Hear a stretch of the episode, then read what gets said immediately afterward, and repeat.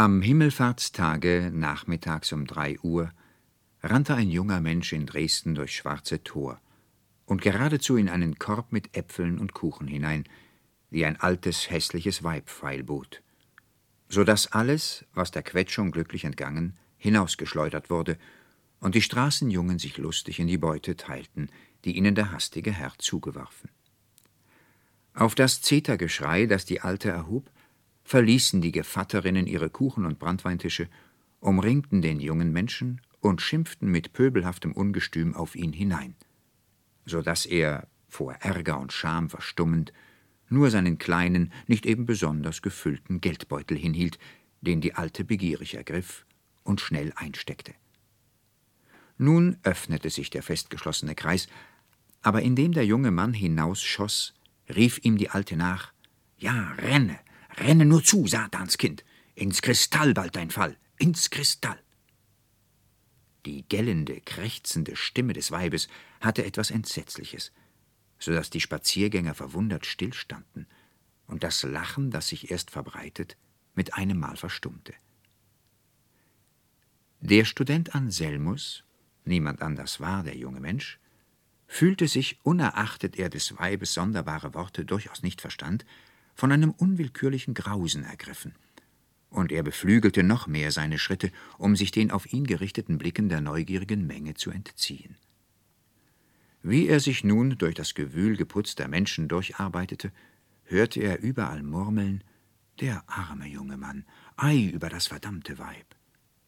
Auf ganz sonderbare Weise hatten die geheimnisvollen Worte der Alten dem lächerlichen Abenteuer eine gewisse tragische Wendung gegeben, so dass man dem vorhin ganz Unbemerkten jetzt teilnehmend nachsah. Als der Student schon beinahe das Ende der Allee erreicht, die nach dem Linkischen Bade führt, wollte ihm beinahe der Atem ausgehen.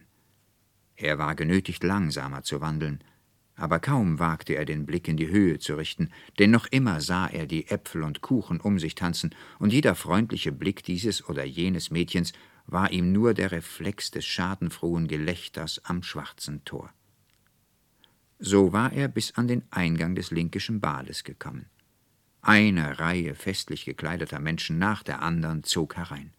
Musik von Blasinstrumenten ertönte von innen, und immer lauter und lauter wurde das Gewühl der lustigen Gäste.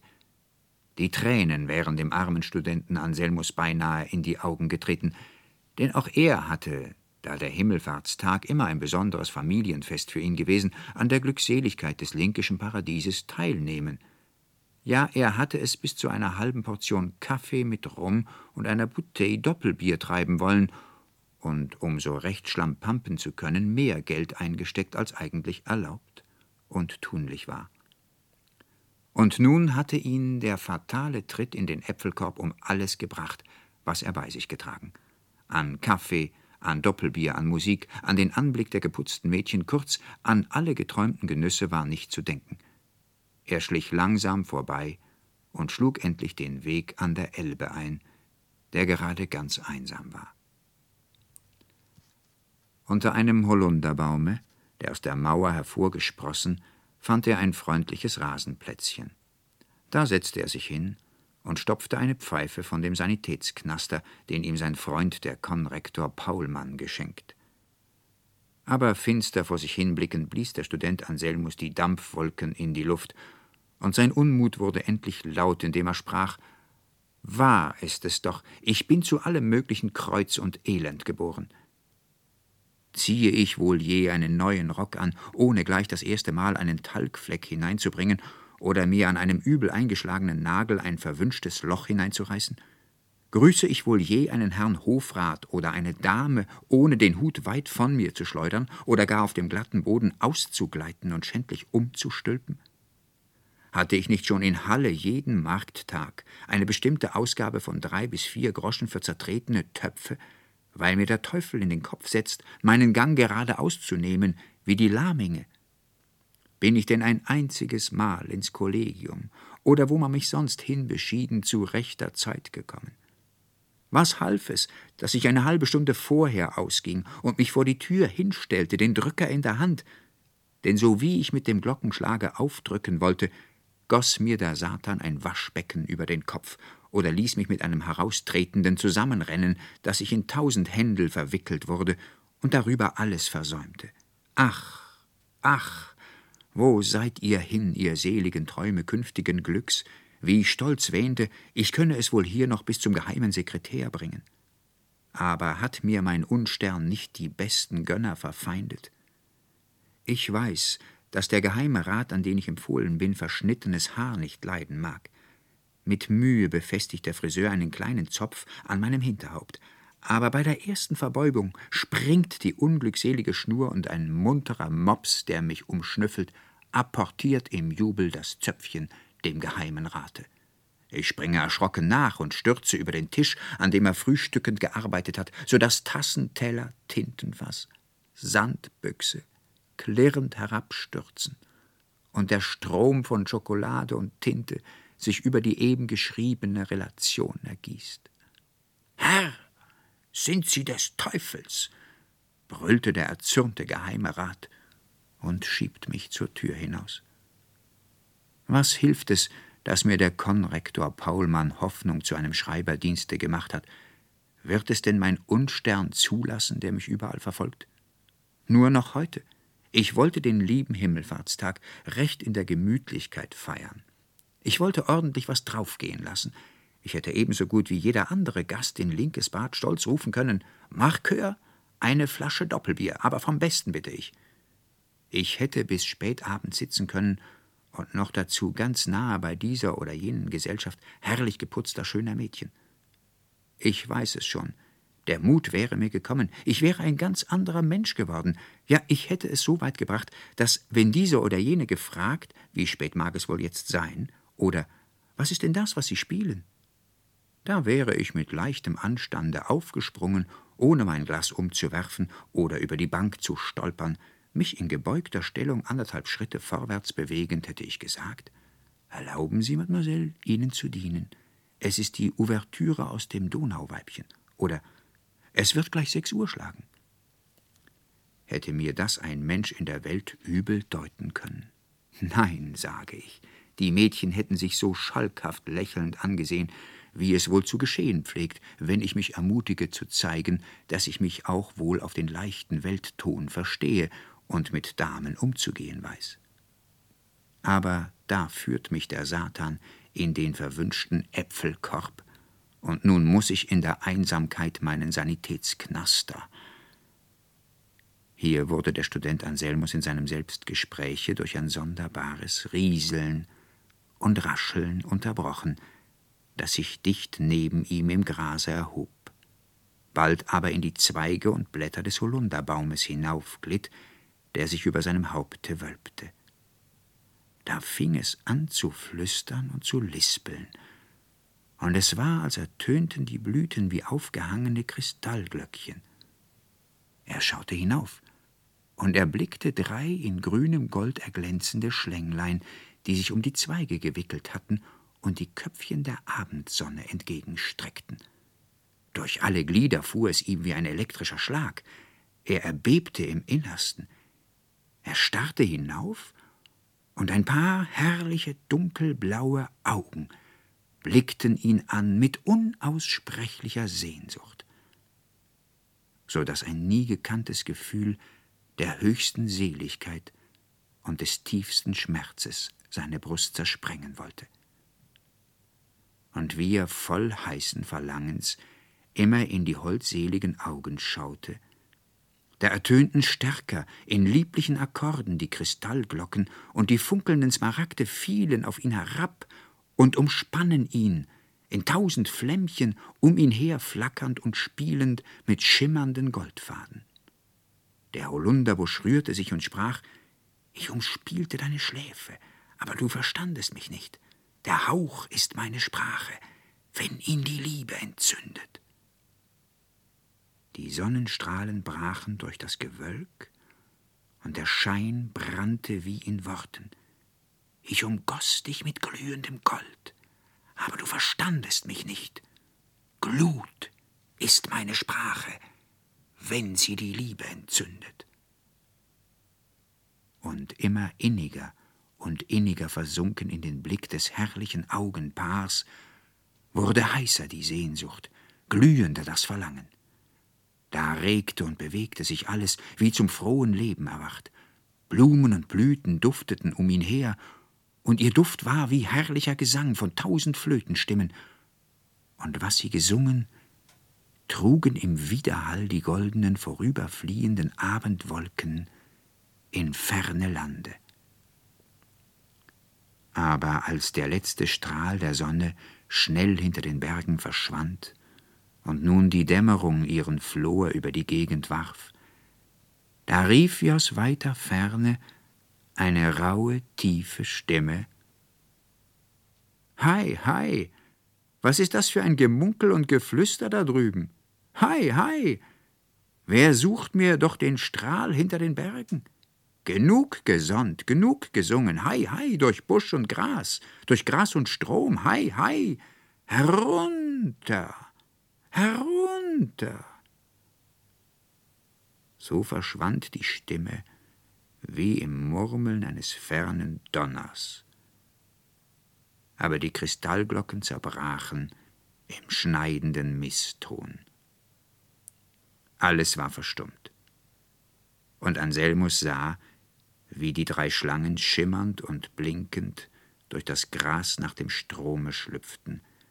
Rischelnd und raschelnd stürzten sie sich in die Elbe, und über den Wogen, wo sie verschwunden, knisterte ein grünes Feuer empor, das in schiefer Richtung nach der Stadt zuleuchtend verdampfte.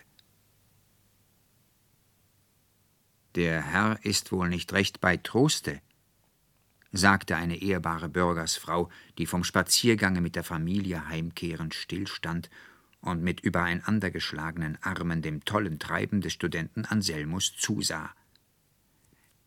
Der hatte nämlich den Stamm des Holunderbaumes umfasst und rief unaufhörlich in die Zweige und Blätter hinein O nur noch einmal blinket und leuchtet, ihr lieblichen goldenen Schlänglein, nur noch einmal lasst eure Glockenstimmchen hören, nur noch einmal blicket mich an, ihr holdseligen blauen Augen, nur noch einmal, ich muss ja sonst vergehen in Schmerz und heißer Sehnsucht. Und dabei seufzte und ächzte er aus der tiefsten Brust recht kläglich und schüttelte vor Verlangen und Ungeduld den Holunderbaum, der aber statt aller Antwort nur ganz dumpf und unvernehmlich mit den Blättern rauschte und so den Schmerz des Studenten Anselmus ordentlich zu verhöhnen schien.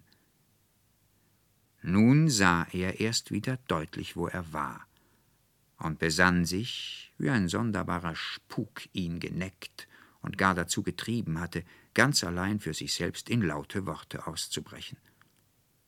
Bestürzt blickte er die Bürgersfrau an und griff endlich nach dem Hute, der zur Erde gefallen, um davonzueilen. Alles, was er Wunderbares gesehen, war ihm rein aus dem Gedächtnis geschwunden, und er besann sich nur, dass er unter dem Holunderbaum allerlei tolles Zeug ganz laut geschwatzt, was ihn denn um so entsetzlicher war, als er von jeher einen innerlichen Abscheu gegen alle Selbstredner gehegt. Der Satan schwatzt aus ihnen, sagte sein Rektor, und daran glaubte er auch in der Tat. Für einen am Himmelfahrtstage betrunkenen Candidatus Theologiae gehalten zu werden, der Gedanke war ihm unerträglich. Schon wollte er in die Pappelallee bei dem Koselschen Garten einbiegen, als eine Stimme hinter ihm herrief: Herr Anselmus, Herr Anselmus, wo rennen Sie denn um tausend Himmels willen hin in solcher Hast? Der Student blieb wie in den Boden gewurzelt stehen denn er war überzeugt, dass nun gleich ein neues Unglück auf ihn einbrechen werde. Die Stimme ließ sich wieder hören. Herr Anselmus, so kommen Sie doch zurück. Wir warten hier am Wasser. Nun vernahm der Student erst, dass es sein Freund, der Konrektor Paulmann war, der ihn rief. Er ging zurück an die Elbe und fand den Konrektor mit seinen beiden Töchtern sowie den Registrator Heerbrand, wie sie eben im Begriff waren, in eine Gondel zu steigen. Der Konrektor Paulmann lud den Studenten ein, mit ihm über die Elbe zu fahren und dann in seiner auf der Pirnaer Vorstadt gelegenen Wohnung abends über bei ihm zu bleiben. Der Student Anselmus nahm das recht gern an, weil er denn doch so dem bösen Verhängnis, das heute über ihn wallte, zu entrinnen glaubte. Als sie nun über den Strom fuhren, begab es sich, dass auf dem jenseitigen Ufer bei dem Antonschen Garten ein Feuerwerk abgebrannt wurde. Prasselnd und zischend fuhren die Raketen in die Höhe, und die leuchtenden Sterne zersprangen in den Lüften, tausend knisternde Strahlen und Flammen um sich sprühend. Der Student Anselmus saß in sich gekehrt bei dem rudernden Schiffer, als er nun aber im Wasser den Widerschein der in der Luft herumsprühenden und knisternden Funken und Flammen erblickte, da war es ihm, als zögen die goldenen Schlänglein durch die Flut. Alles, was er unter dem Holunderbaum Seltsames geschaut, trat wieder lebendig in Sinn und Gedanken, und aufs neue ergriff ihn die unaussprechliche Sehnsucht, das glühende Verlangen, welches dort seine Brust in krampfhaft schmerzvollem Entzücken erschüttert. Ach, seid ihr es denn wieder, ihr goldenen Schlänglein? Singt nur, singt! In eurem Gesange erscheinen mir ja wieder die holden, lieblichen, dunkelblauen Augen. Ach, seid ihr denn unter den Fluten? So rief der Student Anselmus und machte dabei eine heftige Bewegung, als wolle er sich gleich aus der Gondel in die Flut stürzen. Ist der Herr des Teufels? rief der Schiffer und erwischte ihn beim Rockschoß. Die Mädchen, welche bei ihm gesessen, schrien im Schreck auf und flüchteten auf die andere Seite der Gondel. Der Registrator Heerbrand sagte dem Konrektor Paulmann etwas ins Ohr, worauf dieser mehreres antwortete, wovon der Student Anselmus aber nur die Worte verstand, dergleichen Anfälle noch nicht bemerkt.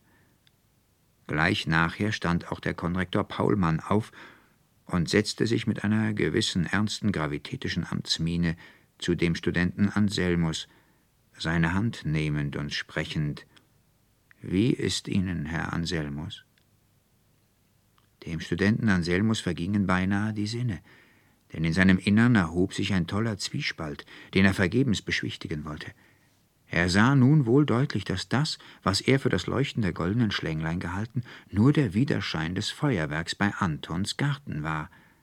Aber ein nie gekanntes Gefühl, er wusste selbst nicht, ob Wonne, ob Schmerz, zog krampfhaft seine Brust zusammen, und wenn der Schiffer nun so mit dem Ruder ins Wasser hineinschlug, dass es wie im Zorn sich emporkräuselnd plätscherte und rauschte, da vernahm er in dem Getöse ein heimliches Lispeln und Flüstern. Anselmus, Anselmus, siehst du nicht, wie wir stets vor dir herziehen? Schwesterlein, blick dich wohl wieder an, glaube, glaube, glaube an uns und es war ihm, als sähe er im Widerschein drei grün glühende Streife. Aber als er dann recht wehmütig ins Wasser hineinblickte, ob nun nicht die holdseligen Augen aus der Flut herausschauen würden, da gewahrte er wohl, dass der Schein nur von den erleuchteten Fenstern der nahen Häuser herrührte. Ganz kleinmütig antwortete der Student Ach, lieber Herr Konrektor, wenn Sie wüssten, was ich eben unter einem Holunderbaum bei der linkischen Gartenmauer ganz wachend, mit offenen Augen für ganz besondere Dinge geträumt habe, ach, Sie würden es mir gar nicht verdenken, dass ich so gleichsam abwesend. Ei, ei, Herr Anselmus, fiel der Konrektor Paulmann ein, ich habe Sie immer für einen soliden jungen Mann gehalten, aber träumen, mit hellen, offenen Augen träumen, und dann mit einem Mal ins Wasser springen wollen, das verzeihen Sie mir, können nur Wahnwitzige oder Narren.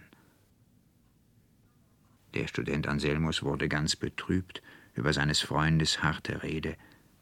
Da sagte Paulmanns älteste Tochter Veronika, ein recht hübsches, blühendes Mädchen von sechzehn Jahren. Aber, lieber Vater, es muss dem Herrn Anselmus doch was Besonderes begegnet sein. Und er glaubt vielleicht nur, dass er gewacht habe unerachtet er unter dem Holunderbaum wirklich geschlafen und ihm allerlei närrisches Zeug vorgekommen, was ihm noch in Gedanken liegt. Und teuerste Mademoiselle, werter Konrektor, nahm der Registrator Heerbrand das Wort, sollte man denn nicht auch wachend in einen gewissen träumerischen Zustand versinken können?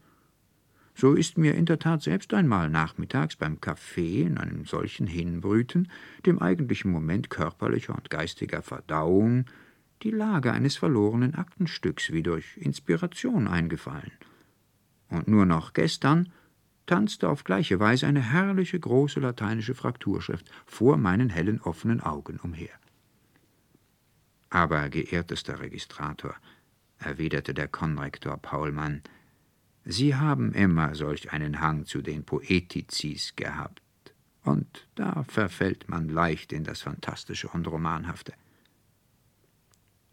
Aber dem Studenten Anselmus tat es wohl, dass man sich seiner in der höchst betrübten Lage für betrunken oder wahnwitzig gehalten zu werden annahm, und unerachtet es ziemlich finster geworden, glaubte er doch zum ersten Male zu bemerken, wie Veronika recht schöne dunkelblaue Augen habe, ohne dass ihm jedoch jenes wunderbare Augenpaar, das er in dem Holunderbaum geschaut, in Gedanken kam.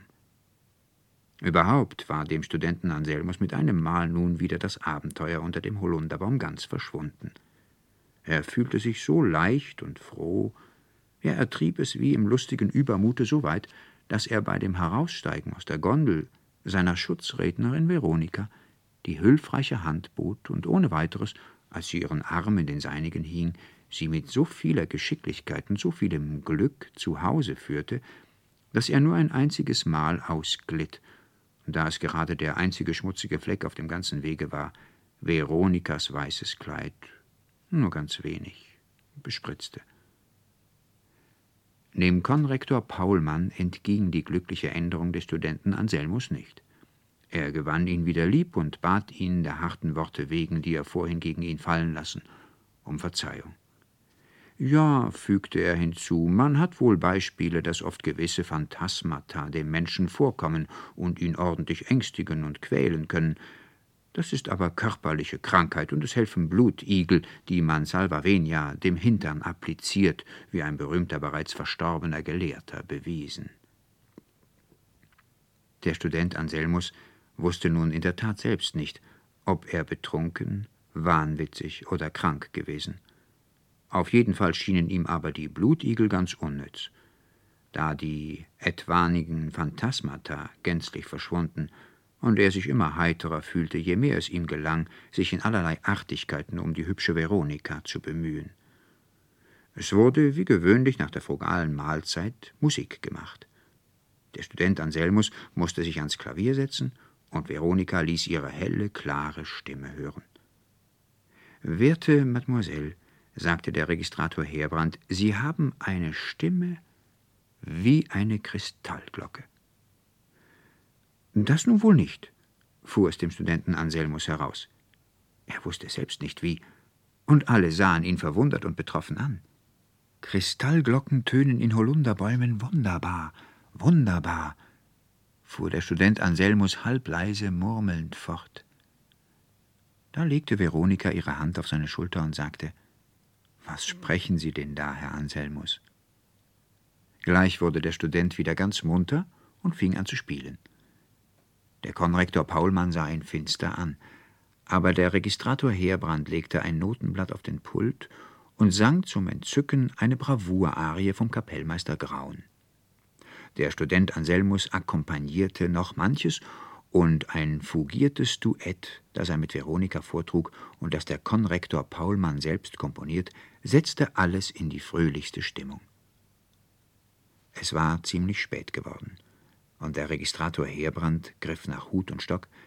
Da trat der Konrektor Paulmann geheimnisvoll zu ihm hin und sprach Ei, äh, wollten Sie nicht, geehrter Registrator, dem guten Herrn Anselmus selbst nun wovon wir vorhin sprachen. Mit tausend Freuden, erwiderte der Registrator Heerbrand und begann, nachdem sie sich im Kreise gesetzt, ohne weiteres in folgender Art.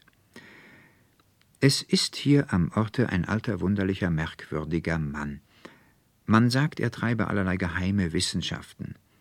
Da es nun aber dergleichen eigentlich nicht gibt, so halte ich ihn eher für einen forschenden Antiquar auch wohl nebenher für einen experimentierenden Chemiker. Ich meine niemand anderen als unseren geheimen Archivarius Lindhorst. Er lebt, wie Sie wissen, einsam in seinem entlegenen alten Hause, und wenn ihn der Dienst nicht beschäftigt, findet man ihn in seiner Bibliothek oder in seinem chemischen Laboratorio, wo er aber niemanden hineinlässt. Er besitzt außer vielen seltenen Büchern eine Anzahl zum Teil arabischer, koptischer und gar in sonderbaren Zeichen, die keiner bekannten Sprache angehören, geschriebener Manuskripte. Diese will er auf geschickte Weise kopieren lassen, und es bedarf dazu eines Mannes, der sich darauf versteht, mit der Feder zu zeichnen, um mit der höchsten Genauigkeit und Treue alle Zeichen auf Pergament und zwar mit Tusche übertragen zu können. Er lässt in einem besonderen Zimmer seines Hauses unter seiner Aufsicht arbeiten, bezahlt außer dem freien Tisch während der Arbeit jeden Tag einen Speziestaler und verspricht noch ein ansehnliches Geschenk, wenn die Abschriften glücklich beendet. Die Zeit der Arbeit ist täglich von zwölf bis sechs Uhr, von drei bis vier Uhr wird geruht und gegessen. Da er schon mit ein paar jungen Leuten vergeblich den Versuch gemacht hat, seine Manuskripte kopieren zu lassen, so hat er sich endlich an mich gewendet, ihm einen geschickten Zeichner zuzuweisen. Da habe ich an Sie gedacht, lieber Herr Anselmus, denn ich weiß, dass Sie sowohl sehr sauber schreiben, als auch mit der Feder zierlich und rein zeichnen. Wollen Sie daher in dieser schlechten Zeit und bis zu Ihrer etwanigen Anstellung den Speziestaler täglich verdienen und das Geschenk obendrein? So bemühen Sie sich morgen Punkt zwölf zu dem Herrn Archivarius, dessen Wohnung Ihnen bekannt sein wird. Aber hüten Sie sich vor jedem Tinteflecken. Fällt er auf die Abschrift, so müssen Sie ohne Gnade von vorn anfangen. Fällt er auf das Original, so ist der Herr Archivarius imstande, sie zum Fenster hinauszuwerfen, denn es ist ein zorniger Mann.